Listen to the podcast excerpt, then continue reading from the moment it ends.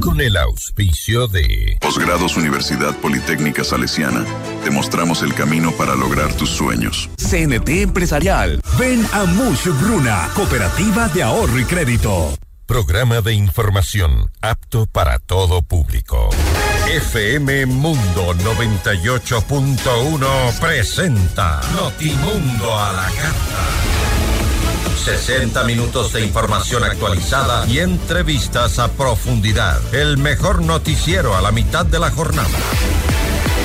Conducción, Gisela Bayona. Dirección de noticias, María Fernanda Zavala. Dirección general, Cristian del Alcázar Ponce. Este programa es transmitido en la app de OnePlus, oneplus.tv, canal 14 de Extreme, canal 14 de CNT y canal 14 y 514 de Claro TV. Notimundo a la. Desde los estudios más modernos del país.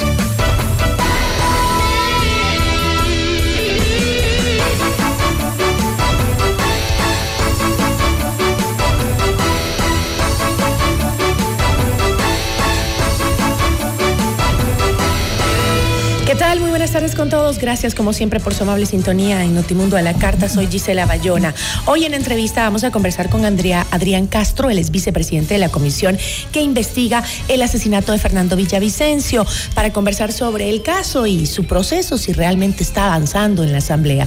También nos va a acompañar Raúl Andrade, él es analista político, con él conversaremos acerca de los dos primeros meses de este gobierno. Y eh, también vamos a estar conversando con Hernán Higuera, que está en Israel. Con él conversaremos sobre cómo, cómo avanza esta guerra con Palestina. Bienvenidos. Titulares de Notimundo a la Carta.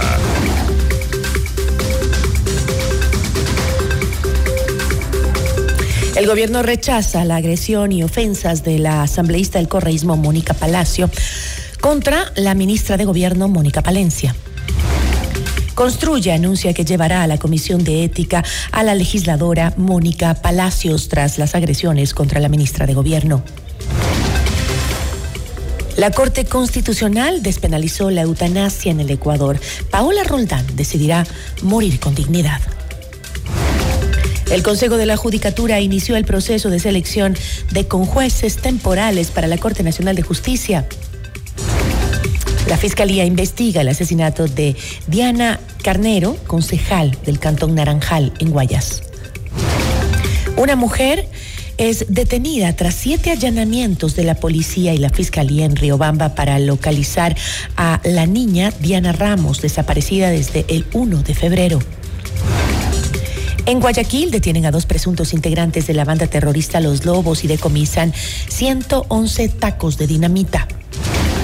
Agrocalidad solicita a Rusia una visita para comprobar protocolos en exportación de banano. En lo internacional, la Policía Federal de Brasil ordenó al expresidente Jair Bolsonaro entregar su pasaporte en medio de una investigación por intento de golpe de Estado en contra de Lula da Silva. Nicaragua procede, eh, concede asilo al eh, expresidente de Panamá, Ricardo Martinelli, condenado a más de 10 años de prisión por blanqueo. Notimundo a la carta. Buenas tardes y bienvenidos. Notimundo a la carta, una opción para mantenerse informado. Ahora las noticias.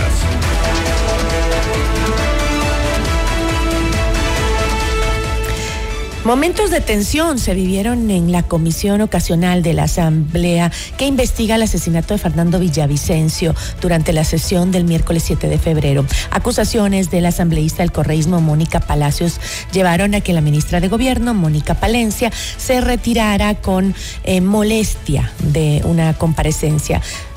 Me estoy jugando la vida, dijo la ministra Mónica Palencia, luego de que la legisladora la acusara de supuestamente encubrir a grupos delictivos de las bandas organizadas en el país.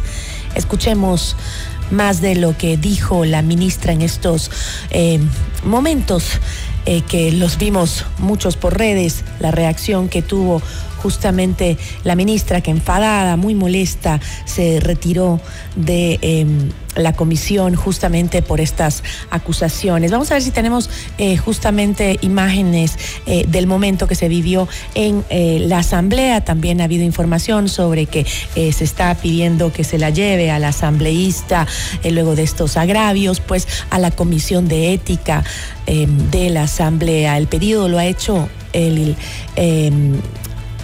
em, la bancada de Construye justamente para eh, llevar a Mónica Palacios eh, a la Comisión de Ética. Ahora sí ya tenemos la información y eh, justamente las declaraciones de la ministra Palencia. Escuchemos. Yo voy a estar y yo le voy a pedir a la comisión que me disculpe porque ustedes mismos acaban de aclarar cuál es el sentido de esta comparecencia. Y me van a disculpar, yo ya no voy a contestar más preguntas. Creo que como hay muchos ministros que ni siquiera vienen, yo he contestado todas las preguntas que podía contestar en mi único espacio que es el político. Ya la comisión le contesté las preguntas que tuvieron, como las dirigió la señora presidenta, cualquier otra pregunta que tengan, por favor, por escrito. Muchas gracias. Porque están encubriendo a estas bandas delictivas así como lo hicieron. No le admito que usted diga que yo encubro a nadie. Por favor,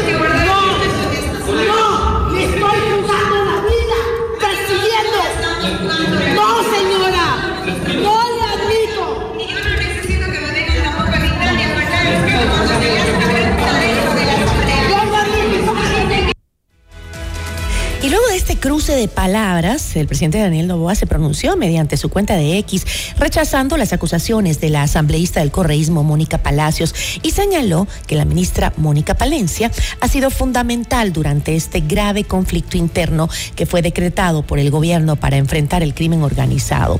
No podemos permitir que la lucha por la paz de los ecuatorianos sea desacreditada, recalcó Novoa. Además, en un comunicado, el Ministerio de Gobierno también expresó su repudio a las graves acusaciones que... Em, manchen el buen nombre y la honra de los más de 58 mil policías que día a día se arriesgan y arriesgan su vida por la paz del Ecuador.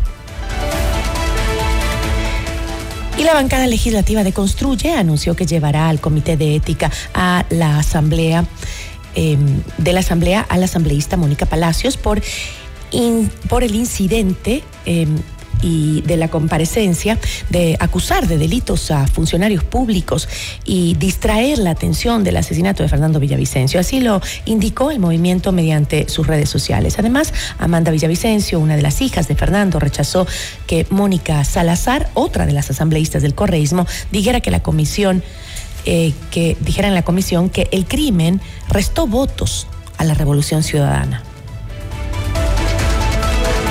Y luego de conocer esta decisión, la legisladora por el correísmo, Mónica Palacios, dijo que el Comité de Ética solo tramita denuncias por las cuales por las causales establecidas en los artículos 127 y 163 de la Constitución de la República y la Ley Orgánica de la Función Legislativa. No estoy para shows. Mi deber es fiscalizar, preguntar y obtener las respuestas de los servidores públicos sobre el magnicidio de Fernando Villavicencio que se encuentra en investigación, escribió Palacio en su cuenta de X. Y la Comisión de Fiscalización se instaló en el marco de la sustanciación del juicio político contra Fausto Murillo, vocal del Consejo de la Judicatura, y el ex vocal de la institución Juan José Morillo. En la sesión, el asambleísta por el Partido Social Cristiano, Carlos eh, Vera, detalló las causas por las que se debe llevar a cabo este proceso. Hemos evidenciado en la reproducción de la prueba importantes materiales audiovisuales que originalmente fueron propuestos por los accionantes Luis Almeida y Javier Santos, los cuales en su orden guardan relación y en el orden que están establecidas las cuatro causales que se señala a la parte accionada como responsabilidad política sobre el tema de la acción de protección y originalmente a la medida cautelar presentada por la señora expresidente de la Asamblea, la señora Guadalupe Llori, en donde presuntamente uno de los señores hoy accionados en este juicio político se escucha, estaría realizando un tráfico de influencias Y el Consejo de Administración Legislativa CAL dio paso a la propuesta del asambleísta Lucio Gutiérrez de reformar el Código Orgánico Integral Penal para implementar la cadena perpetua en el Ecuador. Ahora el proyecto irá a la Comisión de Justicia para su análisis y consideración. Notimundo a la carta. Información oportuna al instante mientras realiza sus actividades al mediodía.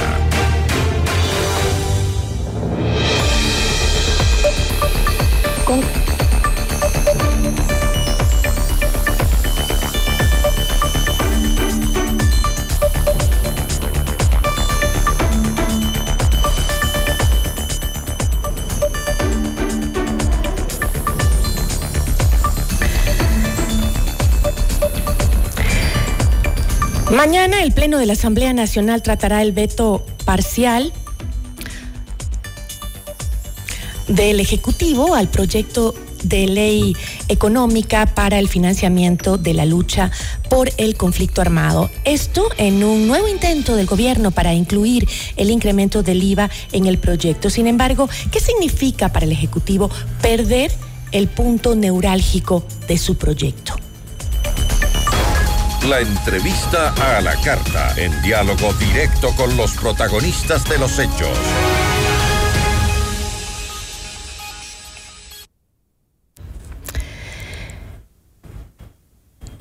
Nos acompaña Adrián Cast. Perdón, nos acompaña Raúl Andrade, analista político. Con él vamos a conversar sobre estos primeros dos meses eh, de gestión del actual eh, gobierno. ¿Cómo está? Muy buenas tardes. Hola, muy buenas tardes. Un gusto estar con ustedes. Muchísimas gracias. Bueno, veíamos hace poco justamente la actuación que se dio en la Asamblea Nacional luego eh, de la presencia de la ministra eh, de Gobierno, eh, Mónica Palencia, y lo que se dio en medio de esto, que era justamente un análisis de la investigación que se estaba dando el caso de Fernando Villavicencio, de su crimen. Eh, ¿Qué está sucediendo al interior eh, de la comisión que investiga el crimen contra Fernando Villavicencio? Pareciera que esto se pone en medio de eh, lo que hoy vive el país, una agresión, una preocupación. ¿Cómo ve usted la situación hasta el momento? Bueno, en realidad yo lo, que veo es que hay una serie de intereses contrapuestos que están enfrentándose en, la comisión y en general en el país. Eh, si es que hacemos un análisis desapasionado, frío de las circunstancias, eh, lo que podemos eh, inferir es que la, la, bancada correísta está muy preocupada por el por, lo que puede suceder, por el futuro inmediato, de a dónde puede llevar esta investigación en vista de los lazos que se han eh, encontrado entre una serie de grupos delictivos y una serie de personas allegadas al correísmo dentro de su movimiento político, eh, que evidentemente están haciendo cada vez más delicada y más compleja la, situación y la posición de esa agrupación política. Entonces la reacción cada vez que uno se vea agredido o atacado es agredir y lamentablemente eso es lo que está sucediendo. En vez de aceptar o de eh, ayudar o coadyuvar a la investigación de lo que debería ser la preocupación de todo ecuatoriano de bien, que es lo que sucedió en el asesinato de Fernando Villavicencio, pues existe una posición como de responsabilizar al gobierno, responsabilizar a la autoridad, de, de, complicidad con el narcotráfico para de alguna manera eludir o evadir responsabilidades, ¿no? Ahora, este, eh, el gobierno ha vivido unos dos meses de mucha popularidad, se han aceptado sus proyectos. Este, ahora empieza ya a tener como algunos impases en, en la Asamblea Nacional, luego de que se evidenciaba que ese acuerdo con la mayoría parlamentaria, pues eh, parecía que iba a, mantenerse por un tiempo más. ¿Cómo ve usted esa gobernabilidad? ¿Se podría ver afectada por lo que hoy estamos viendo? Digamos que lo que sucede es normal, ¿no? Eh, lo que hubo es un acuerdo que fue torpedeado por la intransigencia de Lazo en su momento, eh, que básicamente lo que permitía es que tanto la Revolución Ciudadana como el Partido Negocista Ecuatoriano eh, tengan derecho a ser escuchados. Eh, a, exponer sus tesis y sobre todo a defender sus intereses. Una vez que ellos han logrado su cometido, que es llegar a la presidencia eh, a la, y, estar dentro de las comisiones que de alguna manera son sensibles, entonces hoy por hoy ya estamos eh, más o menos en la situación de que vamos a analizar qué es lo que conviene a cada uno de nosotros y vamos a plantear las cosas de acuerdo a nuestra forma de ver. Esa es la política. Lamentablemente, ese no es, ese no es el país, ni el civismo ni el patriotismo. Ese es simplemente eh, la perpetuación de intereses de grupo frente a un problema serio que es el problema que está viviendo en este momento el país, tanto en la parte de seguridad como en la parte económica, ¿no? Y este, claro, nos encontramos en un momento eh, difícil, no solo por la situación que usted menciona, la inseguridad, sino también eh, por el tema de que es un año preelectoral, ¿no? Y, muchas veces las eh, decisiones que se toman eh, desde eh, el gobierno tienen, ah, tienen una visión más política, de cálculo. y eso le preocupa a varios sectores. ¿Cómo ve usted que podría servir esta situación para el gobierno actual? ¿Podría limitarlo en las funciones que debería ejercer para justamente enfrentar la crisis? Mire, eh, esa es una pregunta difícil de responder porque realmente quien debería contestarla es eh, quien está en el ejercicio del poder. Pero desde el punto de vista del ciudadano común, del ecuatoriano que lo que está buscando es solución a problemas acuciantes, eh, pues lo importante sería que se deje a un lado el tema electoralista o electoral y se plantee más bien soluciones de fondo a problemas de fondo. Eh, porque lo que estamos viendo dentro de las distintas bancadas y dentro del mismo gobierno son una especie de soluciones parches, porque el tema del IVA, por más que se suba al nivel que se ha planteado, eh, únicamente si, eh, se ha presentado como una manera de combatir la, la inseguridad cuando en realidad el problema fiscal y el problema económico tiene el país es muchísimo más grande y de mayor alcance. Si es que usted simplemente hace un cálculo y dice cada año se van 4 mil millones de dólares en subsidio de combustibles y proyecta usted eso en el tiempo, se va a dar cuenta que 40 mil millones de dólares, para hablar en cifras redondas, se fueron en humo, se fueron en combustible y se fueron en, por el tubo de escape de los automóviles de los ecuatorianos. Y eso es lo que tiene en este momento al país al borde del, del, colapso y desde el punto de vista económico. Entonces hay que enfrentar esos temas con gallardía, con valentía y sin pensar en la opción electoral, sino en pensar en dejar un futuro mejor para los ecuatorianos. Ahora, este, el presidente ha tomado varias decisiones también en el ámbito económico, obviamente y de manera principal para sostener esta guerra que eh, cuesta dinero, lo ha dicho él, ¿no? Ahora, este, esa situación no se ve que se refuerza del otro lado con el tema social, por ejemplo, inversión social en aquellos barrios desde donde justamente salen eh, estos, estos grupos delictivos y empiezan a dominar a, los sectores y eh, no, no se ve inversión en ese, en ese sentido. ¿Cómo podríamos salir de una guerra si se pone dinero en las Fuerzas Armadas, en los militares, en la policía para contrarrestar la guerra, pero sin embargo no se apoya el lado social. Es que eh, no, podemos eh, tratar de, matar a todos, a todos los frentes de una sola. Eh, es imposible que un Estado deficitario, un Estado que todos los años tiene 5 mil o 6 mil millones de déficit, invierte el dinero que no tiene en solucionar un problema social que viene de muchos años. al contrario, lo que se debe hacer es generar la paz suficiente como para que haya la posibilidad de entrar a esos barrios conflictivos y de crisis eh, y, establecer que sea el gobierno y no las bandas delictivas las que tengan el control de la zona para que efectivamente empezar a proponer proyectos de mediano y largo plazo. Eh, la ignorancia, la, eh, el tema delictivo, el tema de pobreza no es algo que se solucione poniendo un cheque, es algo que se soluciona a través de un trabajo de muchísimo detalle y de tiempo para lograr primero educar, en, en segundo lugar disciplinar y en tercer lugar encontrar vías de trabajo para esas personas que en este momento están bajo tanta presión y tanta crisis. Usted ve que la gente de bien eh, elige el camino de la migración a un costo brutal y los que se están quedando son los que tratan de controlar a la gente que está en estas eh, zonas, pueblitos o ciudades que básicamente tienen eh, crisis muy serias. Entonces, lo que tenemos que pensar es, en primer lugar, resolver el problema de déficit estatal y en segundo lugar entrar a trabajar en el tema de, de, las proyecciones de las ayudas sociales que puede dar un Estado que produce más de lo que gasta, lo cual no es el caso. Ahora, este, los eh, se ha hablado de que este es un problema regional, que em, lo tenemos que enfrentar de manera regional. Sin embargo, otros países también han dicho que este, este problema de Ecuador no se puede permitir que se expanda. Em, ¿Cómo juega la geopolítica en cuanto a la ayuda que estamos recibiendo de los Estados Unidos? Porque, eh, por ejemplo, Colombia con Petro estaría de acuerdo en colaborar, porque se ha hablado mucho de colaborar entre países, sobre todo los vecinos Colombia y Perú, de colaborar cuando este, también por otro lado se habla en Colombia desde el gobierno de eh, la intervención que está haciendo Estados Unidos en nuestro país.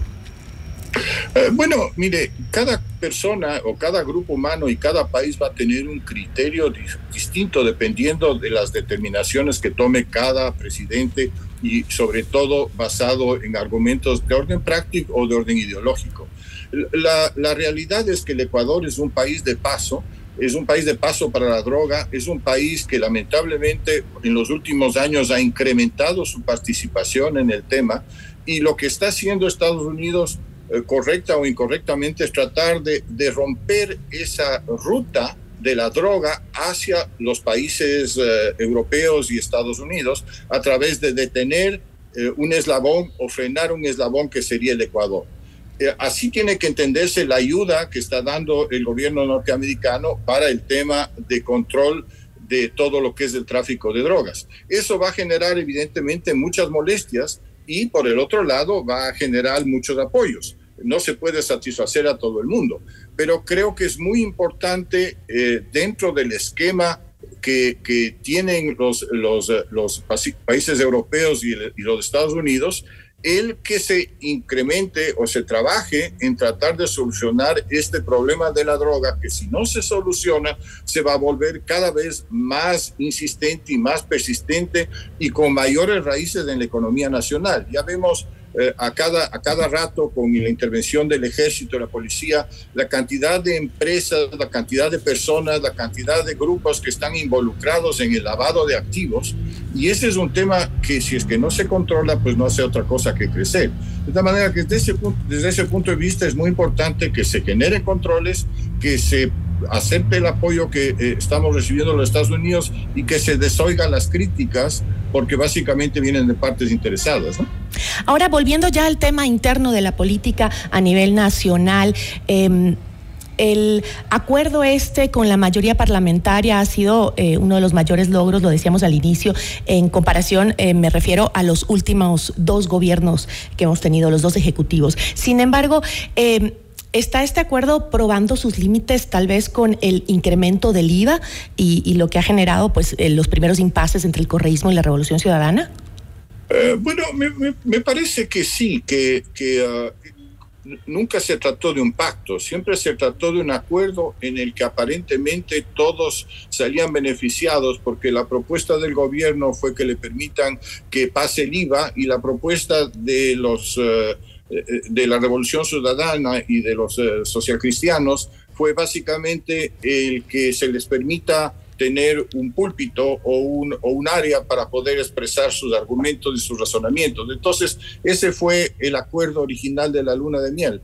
Pero eh, estamos viendo que una vez que eso se logró, cada cual está tratando de, de, llevar el, el, agua a su molino y lo que está sucediendo es que van a tratar de que el IVA pase sin que sea responsabilidad de la Asamblea para poder seguir manteniendo su discurso como oposición, pero finalmente en la práctica pasará por el Ministerio de la Ley porque ya, ya, ha habido un veto y eh, nos veremos, eh, digamos, enfrentados al tema de, de, de, la, subida del IVA.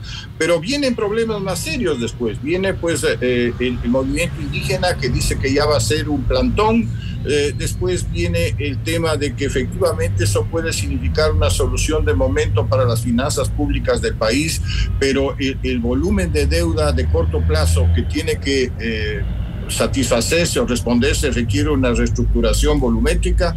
Es decir, hay muchísimas cosas por hacer que van más allá de la voluntad y de los caprichos tanto del uno como del otro y la posición del Ejecutivo tiene que ser definitivamente a favor del país, porque si es que los, eh, los, eh, los las instancias eh, parlamentarias le impiden tomar determinaciones, pues el Ejecutivo tendrá que tomar la determinación más importante que ya se ha esbozado aquí, que es básicamente eh, focalizar o terminar el subsidio con los combustibles y reducir el tamaño del Estado en lo que sea posible. Esas son verdaderas soluciones de fondo que no tienen mucho que ver con la Asamblea, ¿no? Ya, pero volviendo a al, tema político, el análisis que podemos hacer de, eh, eh, de la relación de Novoa con sus supuestos aliados con los que inició. ¿Cree usted que ha cambiado Novoa sus lineamientos en este tiempo o más bien se ha posicionado como una eh, verdadera tercera vía? Y me refiero a que cada vez su discurso, pese a que al inicio empezó siendo un poco conciliador con el tema correísta, cero ataques, eh, cero agresiones, hoy en día parece que está eh, ya cambiando esa dinámica y marcando más o menos el estilo de los gobiernos anteriores. Eh, mire, no creo que sea una cuestión de comparar o no comparar con gobiernos anteriores. Lo que tenemos es que preocuparnos de, que, de la efectividad de las determinaciones que tome el Ejecutivo y en cuánto le pueden beneficiar al país si es que las, las determinaciones que tome el Ejecutivo frente a la realidad del país, a la realidad social, a la realidad de seguridad y económica, son beneficiosas, pues evidentemente el país les será, les será grato. Si es que la posición de las, los asambleístas es la contraria, es decir, no permite que haya un desarrollo o básicamente un resultado en, las determinaciones que busca el país, entonces eh, ellos serán los sancionados por la opinión pública.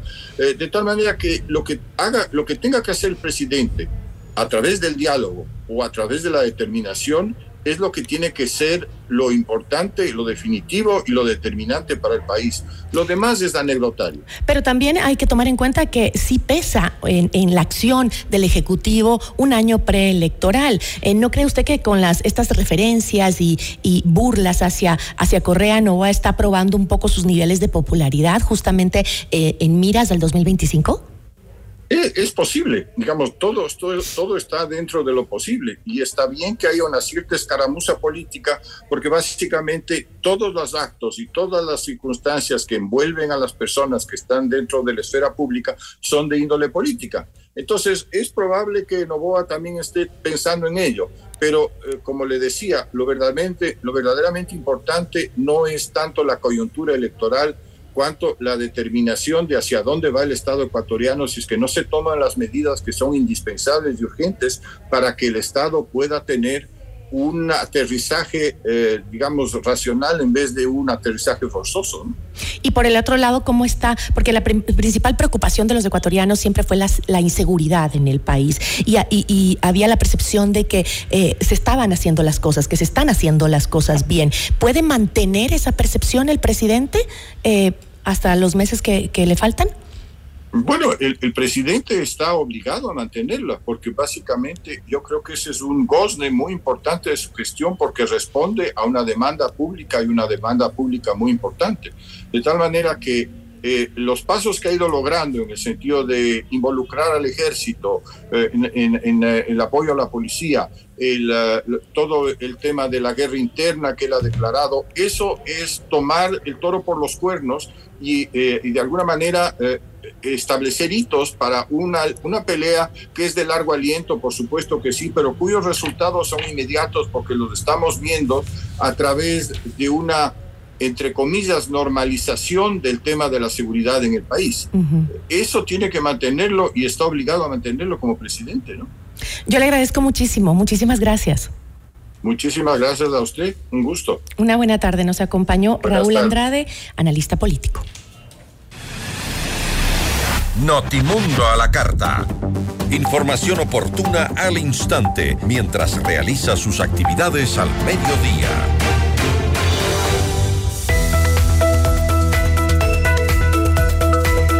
En posgrados de la Universidad Politécnica Salesiana no solo perfeccionas tus habilidades y conocimientos, sino que también mejoras tus ideas en innovación. Te ofrecemos laboratorios con tecnología de vanguardia en todas las sedes a nivel nacional. Decídete y lidera en posgrados de la UPS. Inscríbete en posgrados ups.edu.es o también te puedes comunicar al 093 966 7574. En este feriado está confirmado la cuarta Expoferia Nacional Mushukruna. Disfruta de artistas nacionales e internacionales del 9 al 13 de febrero. Más de 600 emprendedores, 8 mil parqueaderos, shows cómicos familiares, globos aerostáticos, seguridad y 25 mil vasos de jugo totalmente gratis. Todos los caminos conducen a Mushukruna. Panamericana Sur, kilómetro 12, vía Ambato, Riobamba. Ya volvemos con Notimundo a la carta. Somos tu mundo, FM Mundo. Mira nuestros mejores contenidos. Suscríbete gratis a nuestro canal de YouTube FM Mundo Live. Somos FM Mundo. Comunicación 360. Inicio de publicidad. Con el auspicio de Banco Guayaquil. Primero tú. FM Mundo presenta Minuto Forbes con Cristian del Alcázar Ponce. Bienvenidos. El gigante del fútbol español, el Real Madrid, ha conseguido el primer lugar en el Football Money League anual de Light para el 2024 como el club líder en generación de ingresos, superando a rivales como el Manchester City. Eso se suma a que Forbes valora al club como el equipo de fútbol más valioso de su lista de valoraciones en 6.070 millones de dólares en cifras publicadas en mayo del 2023. El informe otorga al Real Madrid unos ingresos para 2022-2023 de 905,3 millones de dólares, lo que refleja un aumento del 16% en sus ingresos con respecto al 2021-2022 y le permite ascender al primer puesto. Suscríbase ya a Forbes Ecuador en www.forbes.com.es. FM Mundo presentó Minuto Forbes con Cristian del Alcázar Ponce. Patrocinado por. Con Banco Guayaquil, ahorra y gana el 5.5% de interés sin abrir otra cuenta. Solo abre tu app e ingresa a la función Meta. Fija el monto mensual, programa el tiempo de ahorro y listo. Crea tu meta ahora y empieza a ganar el 5.5% de interés. Banco Guayaquil, primero tú. En tu mundo, esta es la hora. Son las 13 horas, con 34 minutos. Seamos puntuales, FM Mundo. En un año un niño aprende a caminar para nunca más parar. En un año una persona puede viajar por todo el mundo para cumplir un sueño. En un año un deportista élite puede ganar una Olimpiada y enorgullecer a todo un país. En un año miles de profesionales estudiarán las mejores maestrías en posgrados Universidad Politécnica Salesiana. La decisión, la pasión y la dedicación son tuyas. No postergues tu progreso y tu futuro. En posgrados Universidad Politécnica Salesiana, te mostramos el camino para lograr tus sueños. Decídete y lidera. Inscripciones abiertas. ¡Confirmado! Del 9 al 13 de febrero, la cuarta Expoferia Nacional. Mushruna te trae Cali Galiano, Corazón Serrano, Armonía 10, Organización X, Presto. Disfruta con toda la familia la Expo Sabores, shows cómicos, juegos mecánicos, exhibición de carros clásicos y tuning, Plaza del Carnaval con hermosas garotas, de espuma, danza y bandas de pueblo. Disfraza a tu mascota y gana fabulosos premios. Además, 25 mil vasos de jucho, totalmente gratis gratis, 8000 parqueaderos, 500 stands, seguridad, todo en un solo lugar. Organiza Luis Alfonso Chango. ¿Buscas la mejor cobertura móvil LTE para tu negocio? CNT Móvil Empresarial tiene la solución. Ofrecemos conexiones de alta calidad y máxima capacidad. La mejor navegación dentro y fuera de tu empresa. Llegas para realizar videollamadas, monitoreo de apps empresariales que maximizan tu productividad y llamadas ilimitadas a fijos y móviles. Impulsa la innovación con los planes StartNet, ProConnect y Elite Business. Conoce más en empresas.cnt.com.es. El shampoo más popular de la región. Anti-caspa, siempre en super y en el bodegón. Consigue tu versión en la tienda, tu barrio, en Sachetón. Azul limpieza, limpia y renueva por montón. Rosa suavidad, suave y manejable como esta canción. Head and Shoulders. Somos tu mundo. FM Mundo. Somos FM Mundo. Comunicación 360.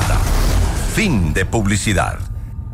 Este programa es transmitido en la app de OnePlus, oneplus.tv, canal 14 de Extreme, canal 14 de CNT y canal 14 y 514 de Claro TV. En 98.1 continuamos con Notimundo a la carta.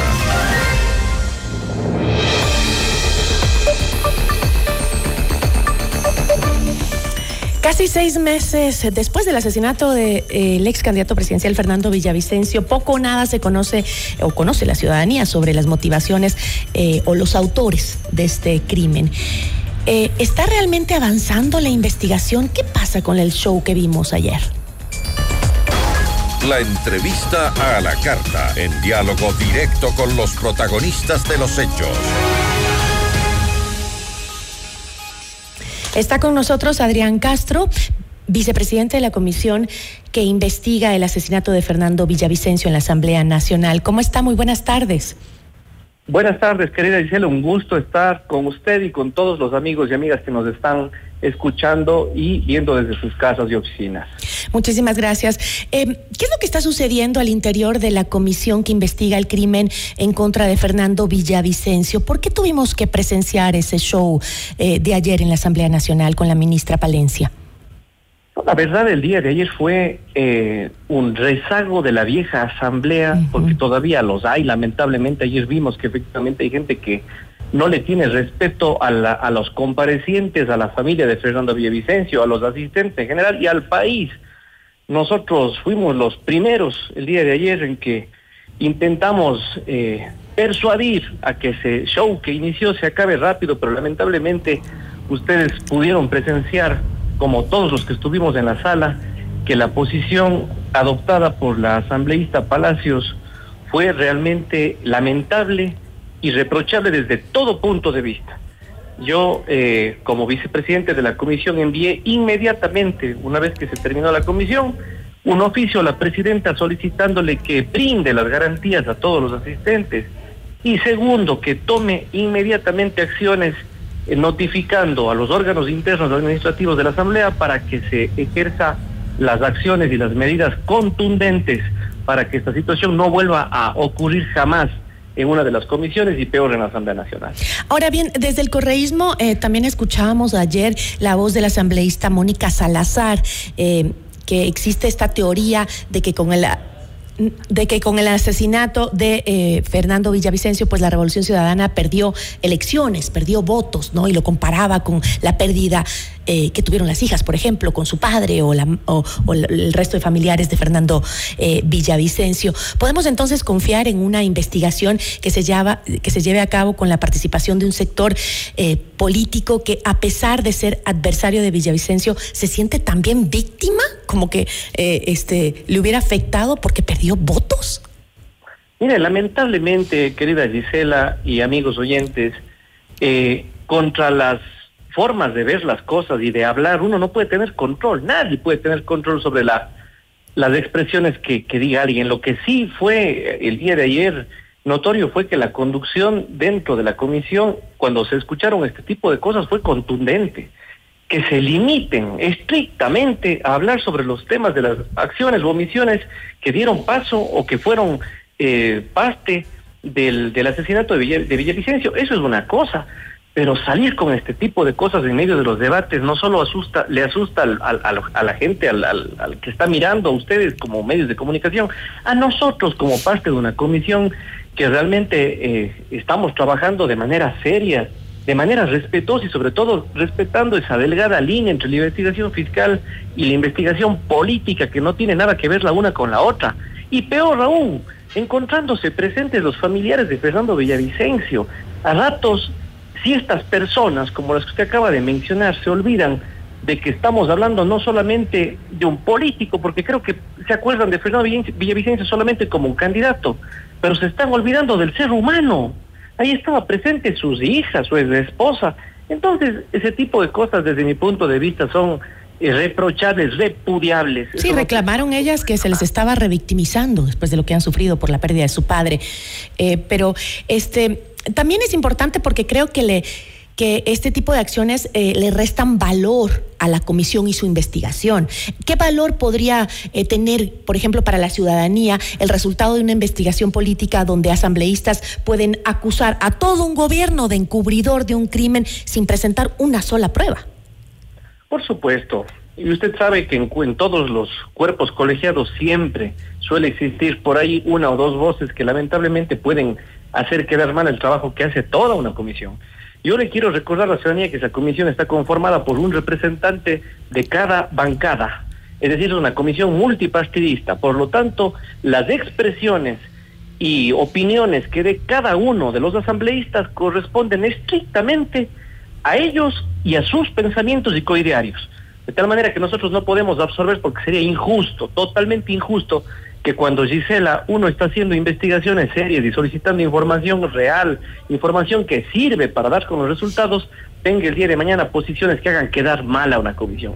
Y sería injusto ponernos a todo en el mismo saco de la prepotencia o en el saco de la inconsecuencia con las con las cosas que tenemos que investigar porque los algunos de los que estamos ahí sí estamos haciendo una tarea importante que nos quita además eh, este rato pues muchísimas horas del día para dedicar a esta investigación mientras estamos dedicándonos también a la presentación de proyectos y demás de tal manera Gisela que eh, la dedicación que estamos poniendo algunos a esta comisión sí es la adecuada. Otras personas veo que no se preparan para llegar a las comisiones o a las comparecencias, pero esas personas tienen que responder por sus propios actos, porque cada persona en este en esta comisión es independiente. Yo no puedo responder por las versiones de una o dos colegas que hagan eh, el día de mañana sus sus declaraciones inapropiadas dentro de una sesión.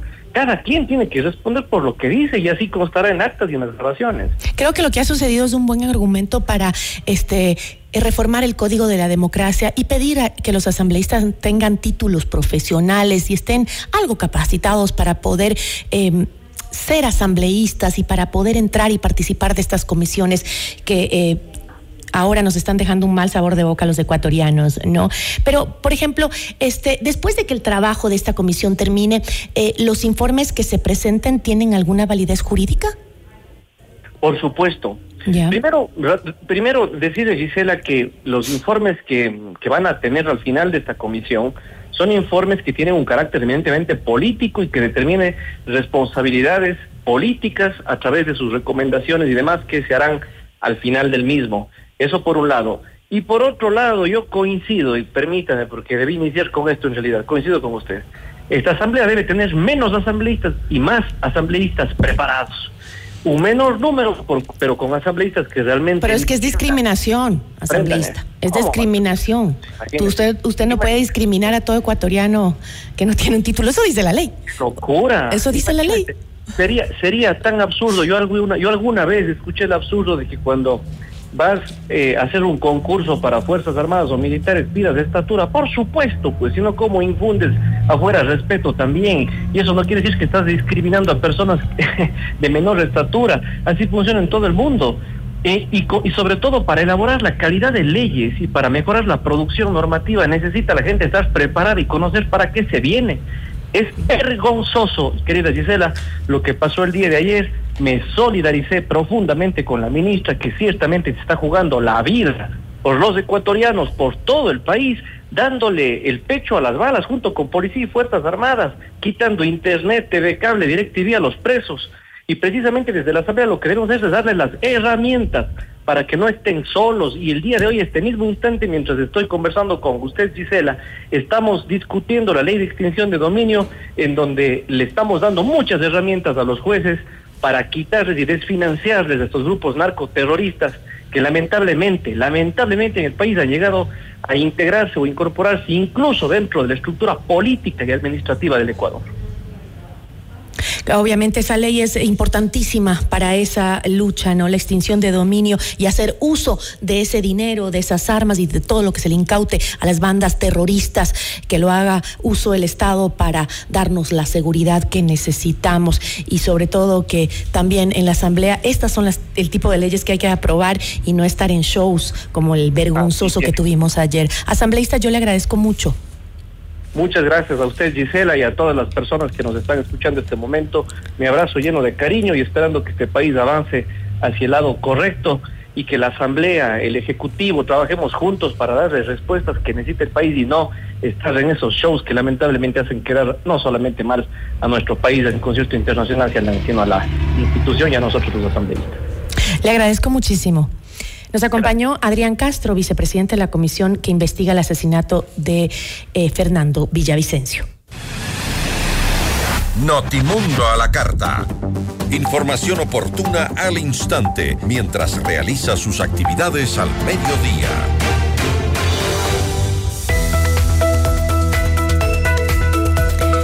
CNT Móvil Empresarial te ofrece la mejor y más grande cobertura de red móvil LTE en todo el país. Disfruta de una navegación inigualable dentro y fuera de tu empresa con conexiones de alta calidad y máxima capacidad. Impulsa la innovación con los planes Start, StartNet, Procon Connect y Elite Business con gigas para realizar videollamadas y monitoreo de apps empresariales que maximizan tu productividad. Descubre esto y más en empresas.cnt.com.es. Ya volvemos con Notimundo a la carta. Somos tu mundo, mundo. Sigue nuestra transmisión en video FM Mundo Live por YouTube, Facebook, X y en fmmundo.com. Somos FM Mundo. Comunicación 360. Inicio de publicidad. En tu mundo, esta es la hora. Son las 13 horas, con 48 minutos. Seamos puntuales, FM Mundo. En la actualidad, la seguridad digital no es una opción, es una necesidad. ¿Estás listo para proteger tu empresa de manera efectiva? Presentamos Corporate Guard de CNT Empresarial, la solución líder en ciberseguridad. Una fortaleza digital que protege cada aspecto de tu empresa. Con nuestras soluciones, brindamos seguridad digital a todos los dispositivos, aplicaciones e información en la nube, garantizando la continuidad de tu negocio. Conoce más en Si quieres vender más en este nuevo año, publicita con nosotros en FM Mundo. Promociona tus productos, destaca tus servicios y brilla en el mercado a través de nuestras multiplataformas. Contáctanos ya a ventas arroba fmmundo.com. WhatsApp 099 003 8000. FM Mundo. Somos comunicación 360. En CIME Sistemas Médicos contamos con ocho centros de medicina ambulatoria y más de 40 especialidades para tu bienestar. Agenda tu cita en Quito y Manta llamando al 02-501-9400 en nuestra página web www.cime.com.es o en nuestra nueva app CIME. Encuéntranos ahora también en CCI y Ticentro Shopping. Tu salud es nuestra prioridad. CIME te cuida. Indoauto, el concesionario Chevrolet con más de 50 años de trayectoria, combina experiencia e innovación para brindarte el respaldo y la asesoría que necesitas. El Indu Territorio es confianza, garantía y servicio personalizado. Encuentra una agencia Indoauto cada 150 kilómetros entre Quito y Guayaquil. Descubre el Indu Territorio y vive la mejor experiencia en ventas y servicio. En Indoauto tenemos un Chevrolet para todos. Visita nuestra agencia en Quito, ubicada en las Naciones Unidas 1780 y América.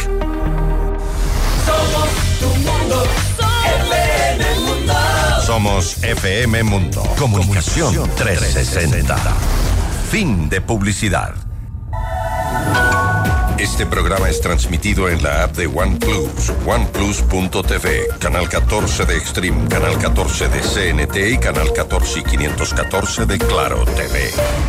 Continuamos en Notimundo a la Carta, una opción para mantenerse informado con Gisela Bayona. Notimundo a la Carta, una opción para mantenerse informado. Ahora las noticias.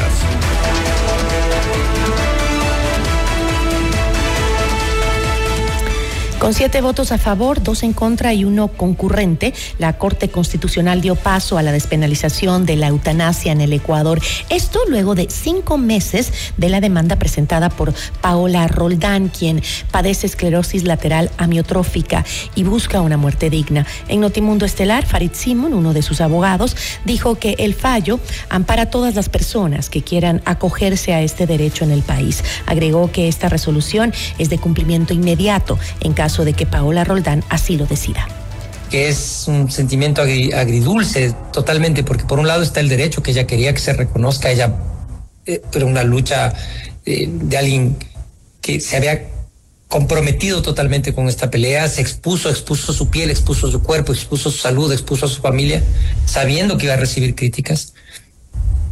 Y por un lado está esta cuestión de la decisión, de haber, del honor de haberla acompañado, de haber acompañado en su causa pero por otro lado está el saber, si bien sabemos que ella va a morir, el saber que ella puede ya decidir hacerlo y que no le vamos a tener aquí, que no vamos a oír esa voz potente. No sabía ella si podía ver eh, la sentencia, oír la sentencia.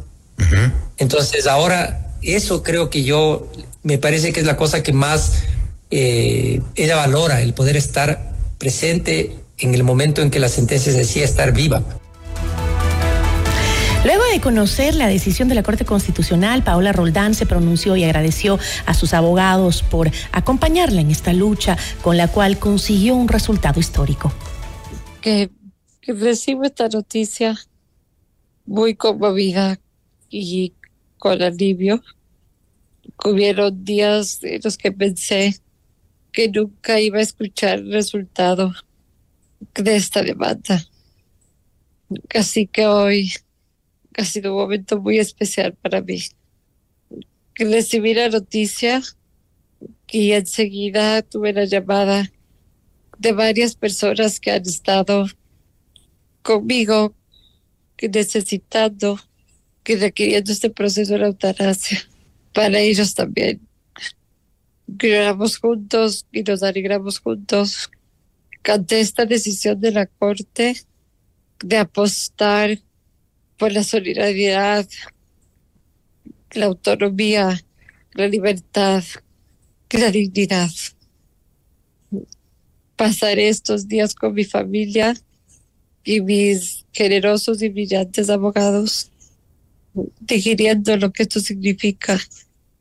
Pues aunque uno se imagine recibir la información es distinto a soñar en ello. De su lado, su padre, Francisco Roldán, admitió que recibió la noticia con sentimientos encontrados. Sentimientos ambivalentes eh, de satisfacción de que Paola haya podido conseguir un, un hecho histórico, es un legado para la sociedad ecuatoriana. Y claro, es un acontecimiento importantísimo para la familia, pero también de tener el corazón medio partido, porque se puede producir un desenlace que sabemos, una familia que lo hemos venido procesando, y es la muerte de, de mi hija, ¿no? de nuestra hija. Claro, eso es, uh, es fuertísimo. Eso es fuertísimo. Notimundo a la carta. 60 minutos de noticias actualizadas. Conducción Gisela Bayona. Vamos a enlazarnos en este momento con nuestro compañero Hernán Higuera. Él está en Israel. Vamos a conversar un poco con él sobre la situación en este momento de la guerra israelí-palestina. Adelante, Hernán, te escuchamos. Hola Gigi, ¿qué tal? Buenas tardes. Así es, desde Tel Aviv te saludo y a toda nuestra audiencia contarles que llevo varios días haciendo un curso de periodistas en territorio, en campo, acá en eh, Israel, a propósito del conflicto que se libra entre el Estado de Israel y el grupo terrorista Hamas. Un conflicto que sin duda tiene afectaciones eh, a población civil, eh, que nada tiene que ver con eh, las doctrinas y las ideologías y que se han visto afectadas por la eh, guerra que se vive en Medio Oriente. Te cuento que hemos podido visitar el Kibbutz Kios, eh, donde el pasado 7 de octubre los terroristas en un proceso de ingreso de aproximadamente unos 3.000 lograron evadir los cercos en la franja de Gaza para entrar en territorio israelí y atacar a la población. Hoy particularmente hemos eh, podido ver videos, imágenes, eh, imágenes que han sido recopiladas de las cámaras GoPro de los terroristas, imágenes de las eh, calles, eh, de los kibbutz, imágenes de los teléfonos celulares de algunas de las víctimas. Un video de 45 minutos que en realidad impacta, porque se ve una realidad muy fuerte, muy dura, cómo los terroristas ingresan a bala, matan niños, mujeres, ancianos, personas discapacitadas y también mascotas de estos kibbutz. Eh, estas imágenes que ustedes están mirando ahora corresponden precisamente al kibbutz Kios, que está en el límite con la franja de Gaza. Y esto es lo que dejaron a su paso, destrucción, balas por todos lados, asesinatos, masacre. Eh, como les digo, no eh, discriminaron edad, ni sexo, ni condición física, ni social. Y esto es lo que vemos, lo que quedó. Hay que estar en este lugar para ir un poco entendiendo cuál es eh, la magnitud de esta tragedia que ocurrió hace cuatro meses ya, justamente ayer se cumplieron cuatro meses. Y bueno, es lo que mm, motiva a Israel a atacar a- al grupo Hamas en la franja de Gaza. Esto no es una guerra contra la población palestina, pero sí sale también afectada. Es difícil entrar a la zona de la franja de Gaza. Hemos eh, pedido intentarlo, pero por seguridad eh, para los periodistas eh, esto no se ha podido conseguir todavía. Pero sí te debo decir que realmente es peluzna, es peluzna todo esto que se puede evidenciar acá. Lo que estamos observando también es que el ejército israelí no pudo contener estas nuevas formas de ataque a la población civil por parte del grupo Hamas. No había ejército y por eso es que lograron hacer todos estos destrozos que ahora mismo estamos viendo. Lo que ha ocurrido mientras nosotros estamos acá en Israel es que, por ejemplo, el ejército israelí ha reconocido que tuvieron fallas en la seguridad. Ronnie Kaplan, el vocero del ejército, es eh, quien dice lo siguiente. Lo que pasó acá el día 7 de octubre fue una de las fallas más importantes que tuvimos a nivel de defensa y a nivel de inteligencia de la historia del Estado de Israel moderno. Ni más ni menos. Al ejército le demoró más de siete horas y media llegar a este lugar. Tuvimos acá, el día que llegamos acá, una cosa, que vi acá en este kibutz que no vi en otros, es que no habían prácticamente cuerpos de terroristas. Había solamente dos cuerpos de terroristas, gente muy pesada, muy grande, que no se los quisieron llevar al parecer. Pero ellos lograron inclusive llevarse los cadáveres de los propios terroristas aquí. A partir de las seis y media de la mañana ingresaron por este portón, este que está ahí, vieron que se ve un poquito distinto el, eh, el, el fierro o, la, o el sí, o sea, este portón por aquí. Entraron un total de prácticamente mil personas a este lugar. No todos terroristas pagos por el Hamas, algunos también civiles, se puede decir entre comillas, y sabemos fehacientemente que hubieron personas civiles que asesinaron, que decapitaron, que violaron acá en este lugar. Inclusive la historia de Nili, que vivía acá cerca, que un papá y un hijo civil la secuestran a Nili y se la venden a la ciudad islámica palestina, un eh, grupo terrorista que el aliado del Hamas en la franja de Gaza, para ser utilizada como moneda de cambio. Y en el día 54-55 de la guerra, eh, Nili realmente regresa a Israel a cambio de terroristas con sangre en las manos que estaban en la, en la cárcel israelí. Y bien, el, drama deja alrededor de 136 personas secuestradas aún en condición de rehenes que tienen eh, el grupo Hamas en la franja de Gaza. Estas personas no han podido ser recuperadas todavía y lo que está corriendo como noticia acá es que eh, habrían unas 36 personas ya muertas, a más de algunos cadáveres que se guardan los del grupo Hamas como para canjear por rehenes, por presos de su agrupación acá en Israel. Pero mm, el drama que viven los familiares de los secuestrados es realmente duro, intenso. Entre ellos varios ciudadanos latinoamericanos que están pidiendo a los gobiernos se pronuncien sobre la acción y la actitud del grupo Hamas. Hay una persona, que a nombre de su familia tiene cuatro personas en las manos del grupo Hamas, entre ellos un bebé de nueve meses eh, que cumplió un año en cautiverio estarían dentro de los túneles del grupo Hamas. Ella expresa con dolor lo que están buscando decenas de familias, cientos de familias, para que los devuelvan a, a sus secuestrados. Bueno, ya conocen mi familia más o menos. No sé qué, mucho hay que contar solo del miedo que, que tenemos de no saber nada de ellos, si están vivos o no.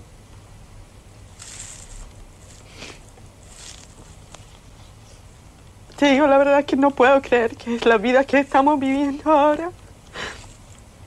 De un bebé, de dos bebés que le sacaron de la cama.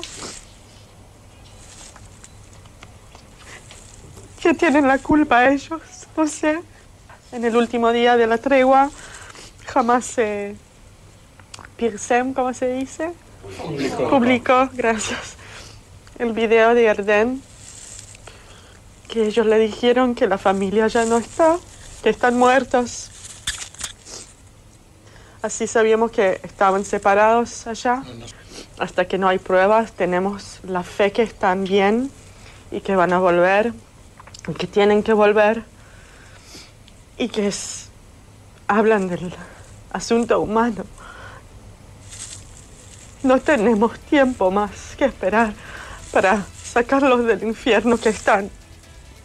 Acá en Tel Aviv se ha instalado una plaza que se ha denominado la Plaza de los Secuestrados, en donde todos los días se realizan exposiciones culturales para lograr la atención del mundo.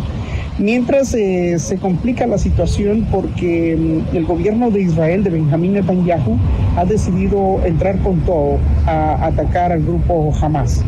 Eh, estuvimos eh, presentes en el kibbutz Kio y pudimos grabar y presenciar el ataque de mm, la Fuerza Aérea Israelí con misiles hacia el territorio de Hamas. Eh, sí se viven momentos de susto, de pánico, en realidad mm, asusta toda esta situación que se vive y que debe despertar eh, la información por lo menos para el mundo y eso es lo que estamos intentando hacer. Así que vamos a estar en contacto, les vamos a tener informados y este es por ahora el informe que les he podido preparar. Muchísimas gracias, Gisela. Seguimos contigo. A ti muchísimas gracias, Hernán, por la información, por darte el tiempo de compartir con nosotros tu experiencia en Israel, en este curso periodístico y además tu cobertura sobre el conflicto entre Israel y el grupo terrorista Hamas, que obviamente afecta a Palestina también en general, no solo a Gaza, sino también a Palestina. Eh, muchísimas gracias. Bueno, así concluimos la información en Notimundo a la carta. Gracias a ustedes también por acompañarnos eh, siempre eh, con toda la información. Eh, recuerde mantenerse en contacto a través de nuestras redes sociales. Somos FM Mundo. Una buena tarde para todos.